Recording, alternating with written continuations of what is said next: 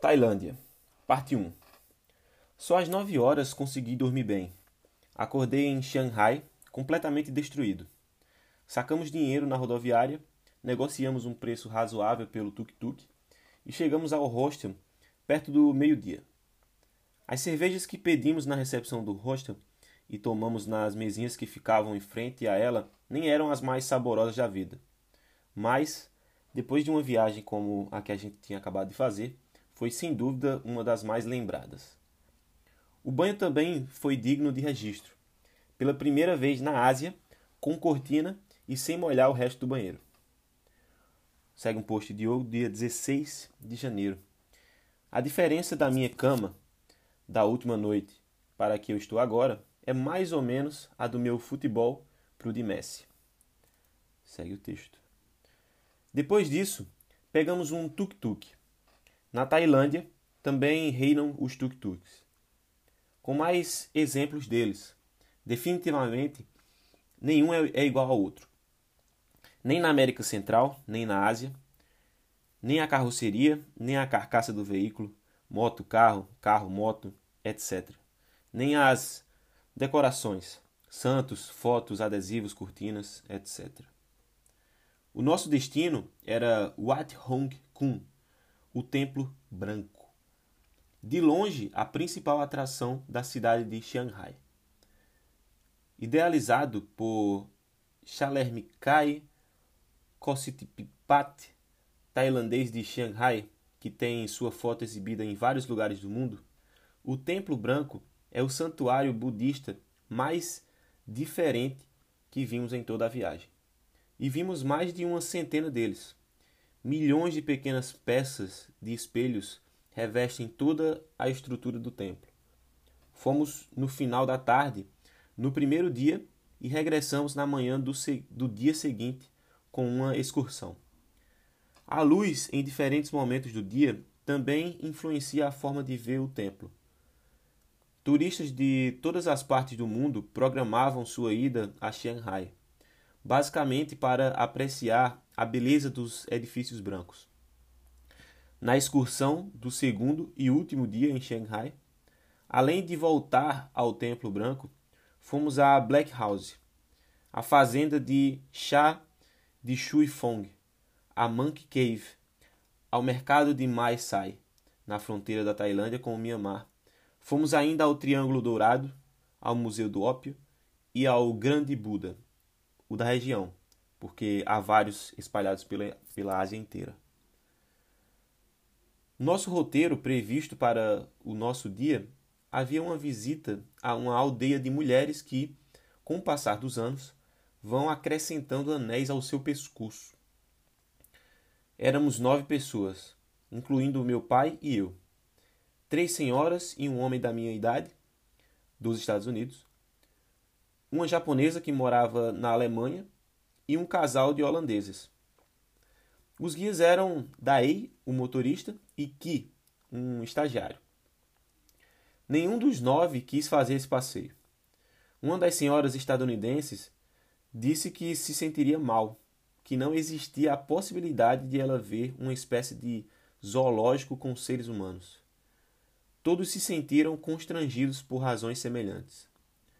O mesmo aconteceu na visita de Manu Costa, uma amiga brasileira que havia estado em Shanghai meses antes e nos dado dicas valiosas. Então, seguimos adiante. Nesse dia, almoçamos em um restaurante recomendado pela excursão. Uma mesa comprida e cheia de comidas locais nos convidava a provar um pouco de tudo. Em um canto mais afastado, numa das esquinas do templo do amplo salão de paredes verde claras, havia uma mesa pequena com bem menos opções e uma placa com o seguinte dizer: Spicy Hot. Sugeri ao meu pai, como grande apreciador de comidas apimentadas, que experimentasse as comidas da mesa separada. Durante toda a viagem, ele dizia que as pimentas não passavam de colírios. Por engano, ele acabou se servindo da própria pimenta como se fosse sopa. Logo depois da primeira colherada, tossiu, chorou, corizou espirrou e respirou fundo várias vezes. Me preocupei, mas também ri um bocado. Depois do susto e do ardor, ele também se divertiu com a história. O Triângulo Dourado, na fronteira entre Myanmar, Laos e Tailândia, é dividido pelos rios Huac e Mekong.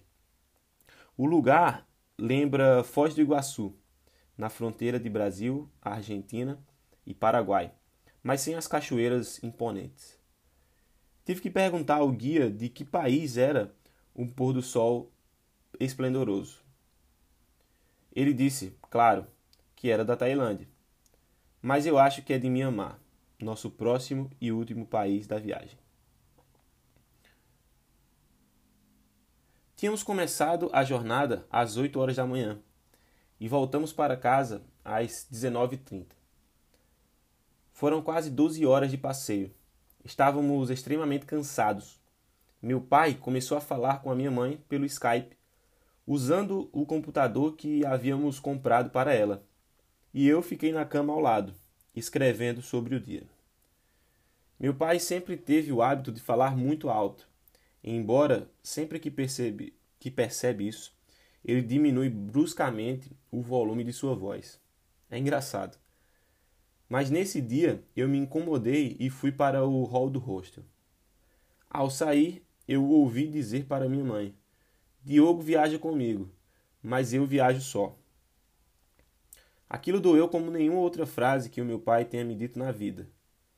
Do hall do hostel, falei com a minha mãe no particular pelo WhatsApp, que o meu pai não tem. Ela contemporizou me dizendo que ele não quis dizer aquilo no sentido que eu havia interpretado, mas eu realmente tinha ficado machucado.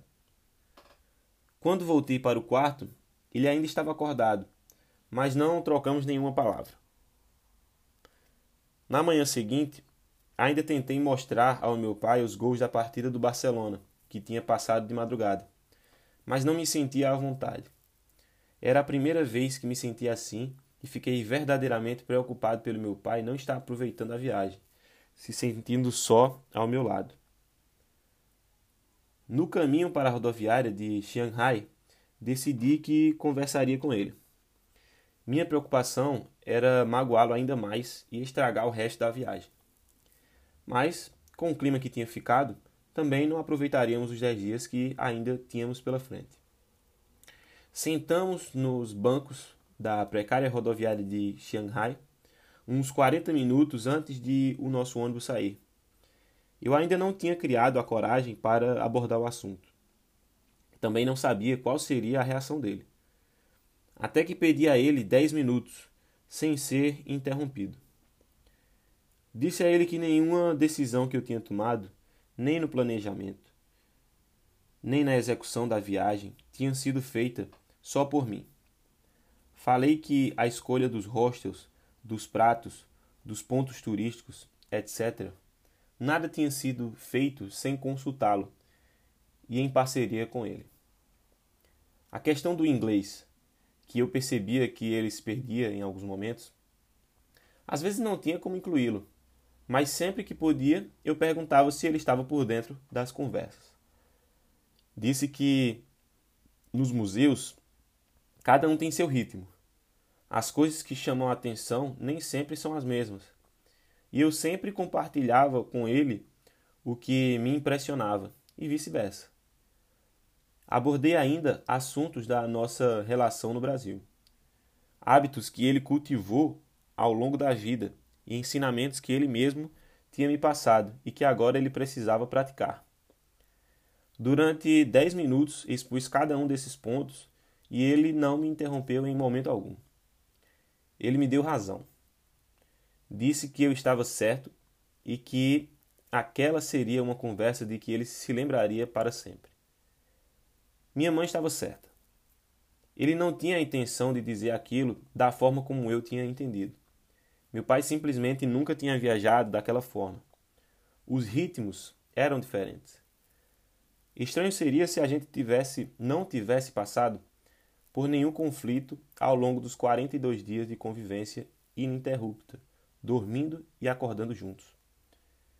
Depois, ele me perguntou se eu queria uma cerveja. A gente riu, se abraçou e eu fui comprar uma cerveja Léo na vendinha da rodoviária. Dividimos a latinha em goles tranquilos e a viagem seguiu como antes. Até hoje, ele se refere à conversa de Shanghai, quando tocamos em algum dos, dos assuntos. Acho que ambos estávamos mais aliviados. Tenho certeza que havíamos crescido ali. Post de Diogo, no dia 17 de janeiro. O velho e eu estamos tentando teorizar sobre por que as viagens de avião de 15 horas demoram mais que as de ônibus. Tem muito mais opções de entretenimento no avião que no ônibus. Achamos que é porque do ônibus tem a vista. Você se distrai vendo a paisagem. Quem contribui? Pergunta para os seguidores. Abre aspas para Leimar. Finalmente cruzamos a fronteira e chegamos, muito aliviados, até a rodoviária de Shanghai. Pegamos um tuk-tuk que nos deixou no hostel que havíamos reservado. Tomamos um excelente, excelente banho em um chuveiro que tinha box. Encontramos um box pela primeira vez desde que tínhamos deixado o Brasil, quase um mês antes. Fomos para a recepção tomar uma cerveja tailandesa antes de sair pela cidade precisávamos aliviar a tensão da viagem. Depois, partimos para o Templo Branco, que ainda está sendo construído. Uma coisa linda, muito bem trabalhado. Passamos ali o restante da tarde. À noite, fomos a um mercado e começamos a retomar a ideia de provar insetos. Cada tabuleiro vendia uma média de oito tipos diferentes de insetos. No dia seguinte, pegamos um passeio que durou o dia todo e começava justamente pelo Templo Branco. Acabamos encontrando uma coisa diferente. A coloração que ele tinha no sol da tarde, laranja ou meio vermelho, no outro dia era completamente diferente. Então fizemos excelentes fotos, porque na outra face do templo era onde o sol incidia pela manhã. Um post de Diogo com uma foto do Templo Branco em Xangai. Sempre vale mais uma do Templo Branco. Aquela que eu postei e que apareço não faz justiça ao lugar. Volta ao Leimar. Fomos ao Templo Negro e visitamos uma fazenda de chá também. Fomos também para a caverna dos macacos. Era macaco para tudo que é lado.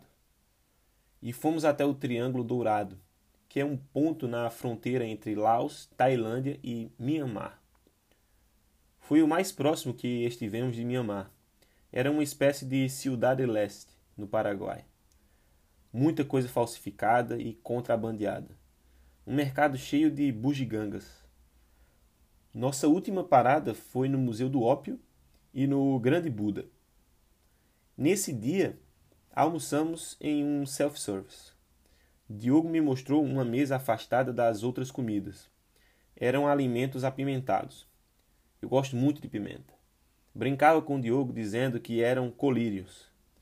Eu peguei uma cumbuquinha achando que era um molho. Eu não sabia que aquilo ali era pimenta pura. Como em todos os lugares, a comida já era muito apimentada. Eu comi aquilo e me dei muito mal. As coisas por lá ficam piores porque eles não comem pão para amenizar o ardor da pimenta. Eu paguei o maior mico. Uma vergonha. Engasgado, os olhos vermelhos, eu me sentia um dragão expelindo fogo. Esse mico ficou registrado. Fecha aspas, Leimar.